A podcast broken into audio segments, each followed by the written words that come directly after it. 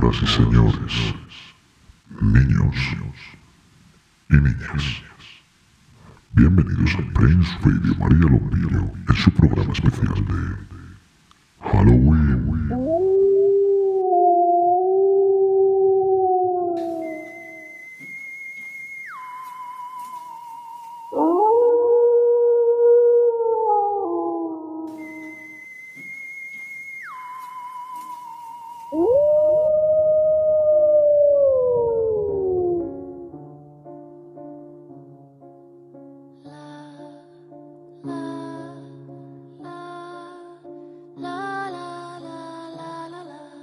El miedo es algunos disfraces que te da un poco de miedo como, como el maquillaje de mi madre, que te daban muchos sustos y eso, eso es lo que significa el miedo.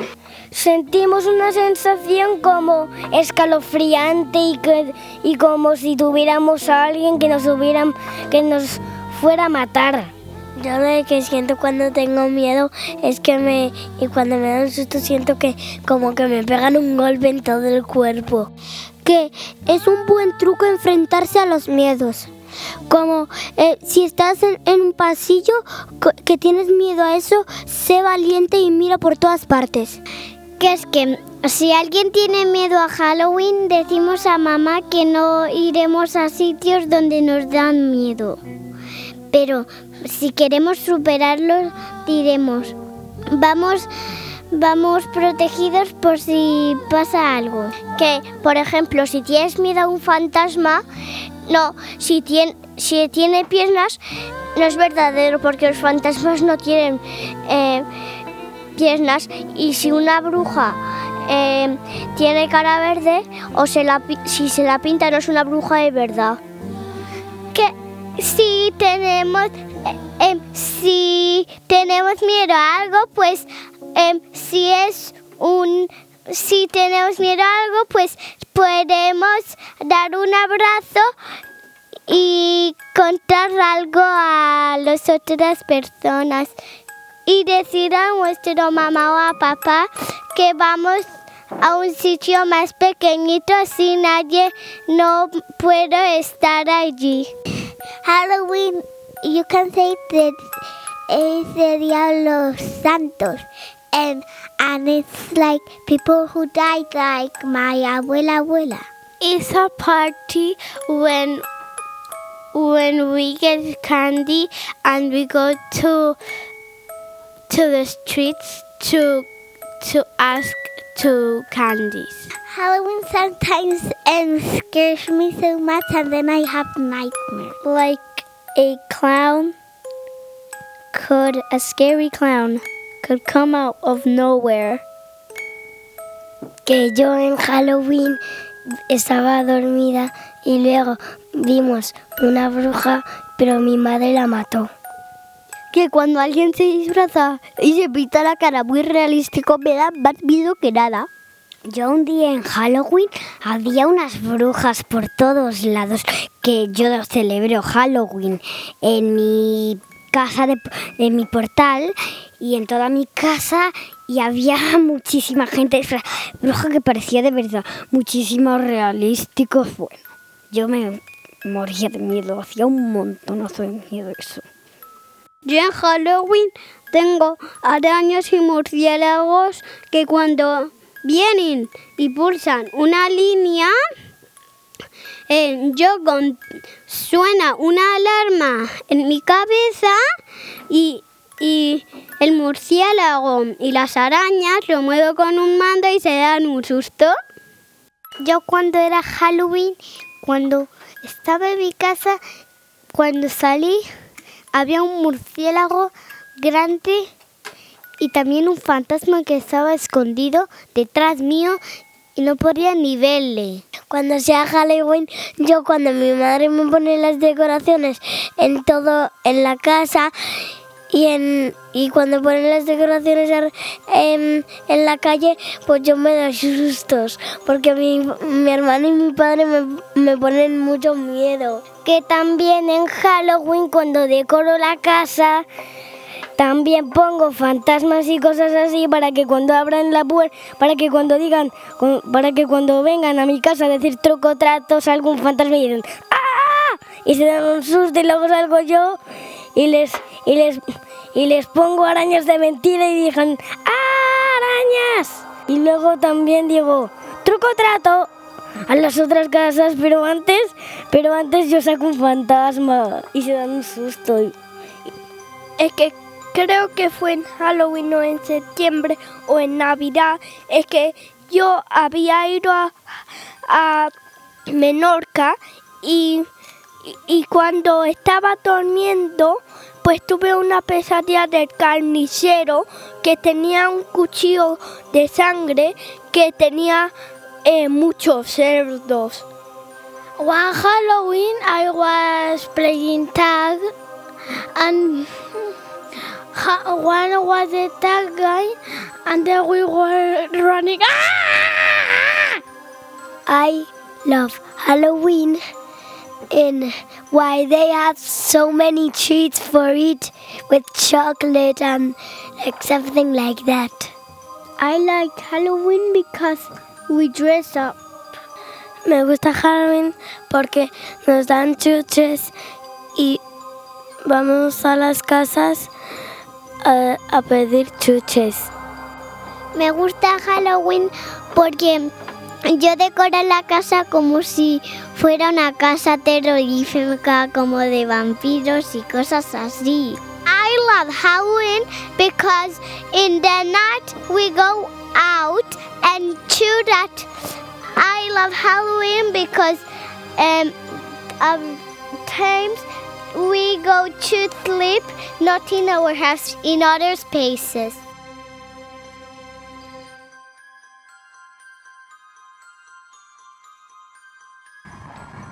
Seguimos con el programa. No os escapéis.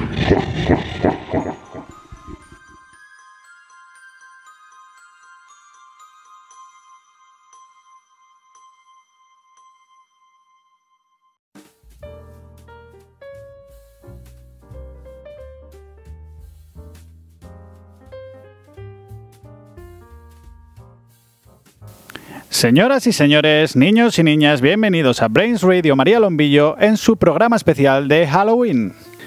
Después de escuchar esta introducción en la que seguro que todos habéis pasado un poquito de miedo, continuamos con la sección Connections IB. Y en esta ocasión tengo la suerte de recibir en nuestro estudio central a Vicky Potwaka. Bienvenida Vicky, ¿qué tal estás? Hello Jorge, I'm great. really excited to be here today. La primera pregunta es muy fácil y es que quiero saber de dónde eres. Hmm, okay. Well, everybody knows I'm from the United States, but I don't think too many people know exactly where I'm from. I'm from the state West Virginia in a small town called Wheeling from the north. Ahora que ya todos los oyentes eh, saben de dónde vienes y conocemos un poquito más tus raíces, ¿podrías explicarnos de dónde viene esta tradición llamada Halloween? Okay, sure. Well, from what we all understand, you know, the United States is a melting pot. You have people from all different cultures around the world living together. Halloween dates back to the European settlers more precisely to the, the Celts, that they celebrated the changing of the seasons from the light to the dark. Okay, and so that coincides with this time of year, you know, around about the end of October, beginning of November. And we all know that the 1st of November is All Saints' Day, which was also called All Hallows' Day. And October 31st was referred to as All Hallows Eve. So that's where we get our current name, Halloween. Okay. Vicky, me parece interesantísimo lo que acabas de comentar. Yo no tenía tanta información sobre esta tradición y estoy seguro que nuestros oyentes están encantados de escucharte. Antes de entrar a nuestro estudio central, me has comentado que tú nunca te habías disfrazado de bruja. Y yo me he quedado un poco sorprendido, ya que eh, hoy día en el cole vemos fantasmas, monstruos, zombies. Yo mismamente soy una araña gigante con patas. Em, ¿Podrías explicar a todos nuestros oyentes los disfraces que tú elegías y por qué? Yeah, sure. Well, keep in mind that um, I'm a child from the 1970s. This whole thing of scary and, you know, really that feeling of fear didn't really pop up in the United States in Halloween until about, I guess, 1978 when the movie Halloween came out. For us, uh, growing up, uh, it was more of a feeling of carnival, kind of like what the kids celebrate here in Spain in February. It's a time of joy, it's a time of excitement. Wow, we're going to go and ask the neighbors for candy. Um, when I was growing up, everybody wanted to dress up as their favorite superhero. Um, you know, there were children looking for Batman costumes, Spider Man costumes. And when Star Wars came out, if you were lucky to get a Princess Leia dress in the 70s and you were a girl, you were the bee's knees. My favorite costume was Wonder Woman. I think I have a picture of it somewhere. Those were the good old days. El otro día, Vicky, pasé por, por una clase y te escuché haciendo como una cancioncita de, de Halloween con los más pequeños. ¿Podría regalarnos ese momento aquí en la radio para todos nuestros oyentes? Oh, yeah, well, I've got a great chant that everybody finds really fun this time of year. It's called Pumpkin Pumpkin. Entonces, escuchémoslo, Vicky, por favor. Pumpkin, pumpkin, sitting on a wall. Pumpkin, pumpkin, tip and fall. Pumpkin, pumpkin, rolling down the street. Pumpkin, pumpkin, trick or treat. Querida Vicky, llega el momento de, cerrar esta entrevista. Eh, me ha gustado muchísimo tenerte aquí, me lo he pasado súper bien contigo, ha sido una gran entrevista. Y nada, darte las gracias de nuevo y, y decirte que siempre serás bienvenida en Brains Radio María Lombillo. Well, thank you, Jorge, for having me as an in- invite here this this uh, special program. And you know, it's great to share stories like this and open the door for everyone to get an extra look inside American culture.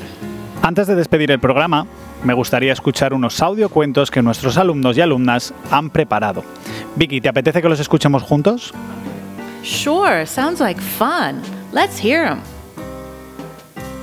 No se hable más entonces. Damos paso a los audiocuentos. The Mysterious Secrets About the Enchanted Forest.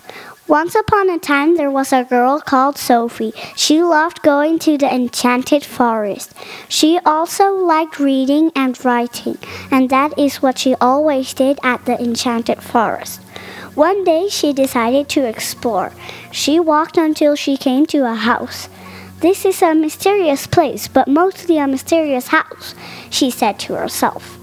She looked out of the window and she saw three witches. They said, Let's hunt. So she tried to stop them, but they didn't listen. So Sophie got the book of spells. She said, Stop! If you hunt children, you will die.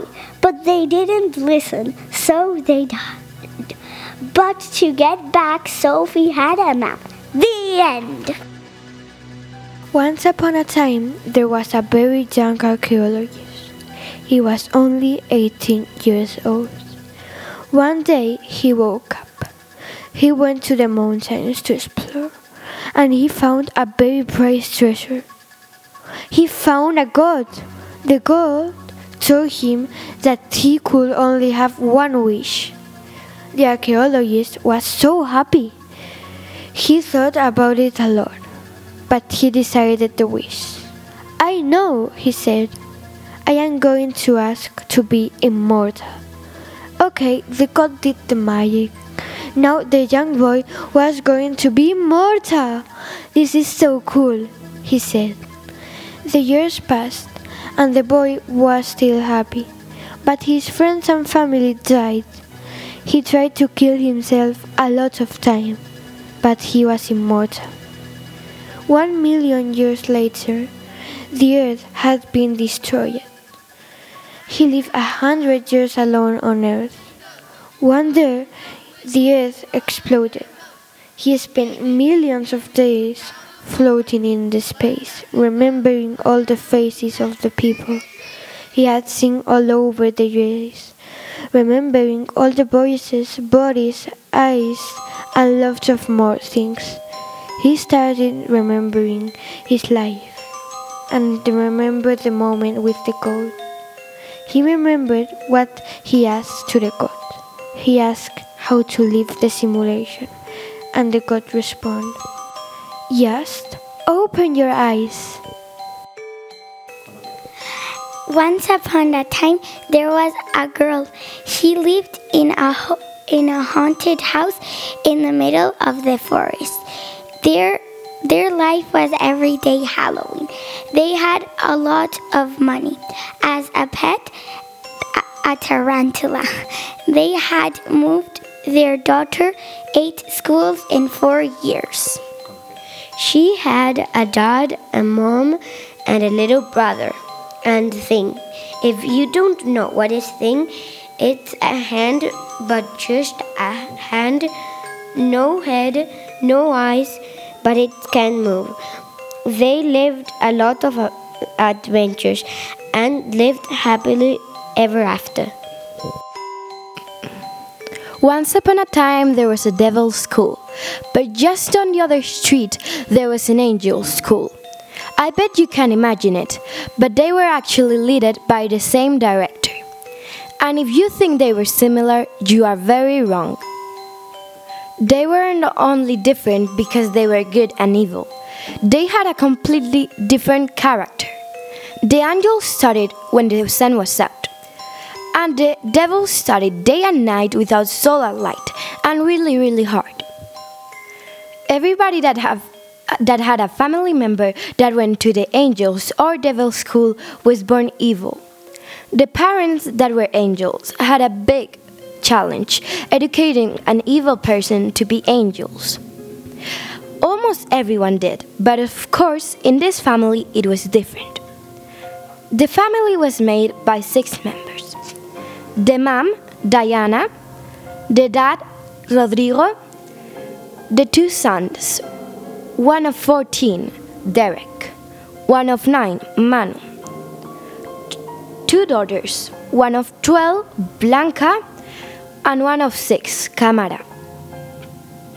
The parents were teachers at the angel school, so they had a pretty big advantage, but they also had a lot of kids edu- to educate, and they weren't so lucky.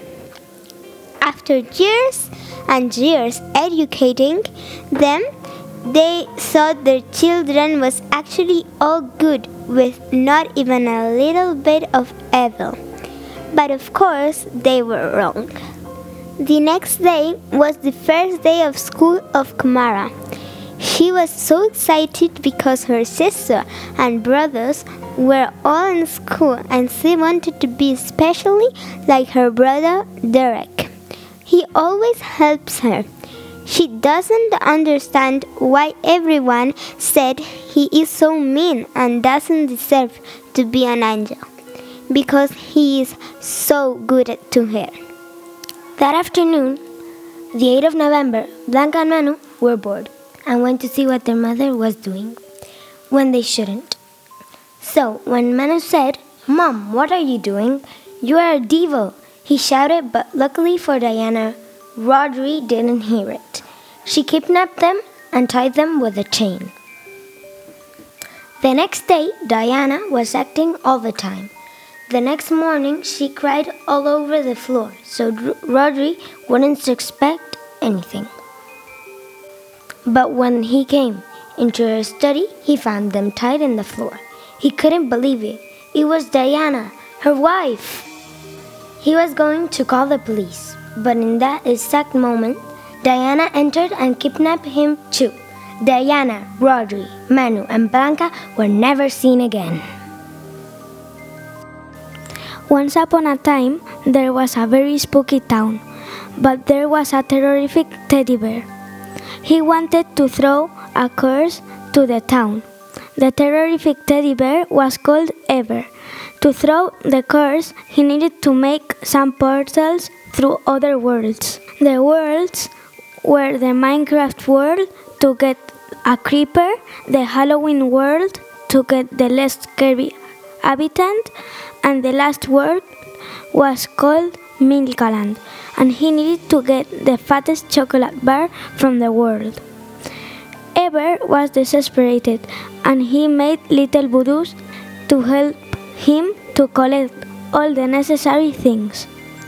Ever created all the portals, and they went there each group to the world they needed to go.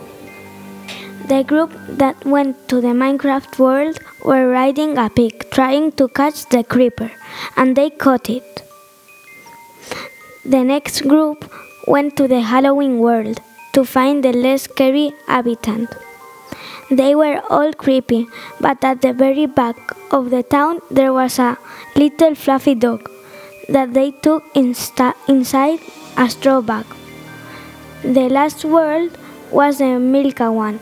They did the mission fast because the fattest chocolate bar was the king. Ever was going to prepare the course, but then he realized one of the voodoos was a person. It wasn't a very important person. It was the afraidest person in the whole world. However, even he was afraid, he saved the whole world. Dear audience, the moral of my story is that you all have to try to beat the things you are afraid of.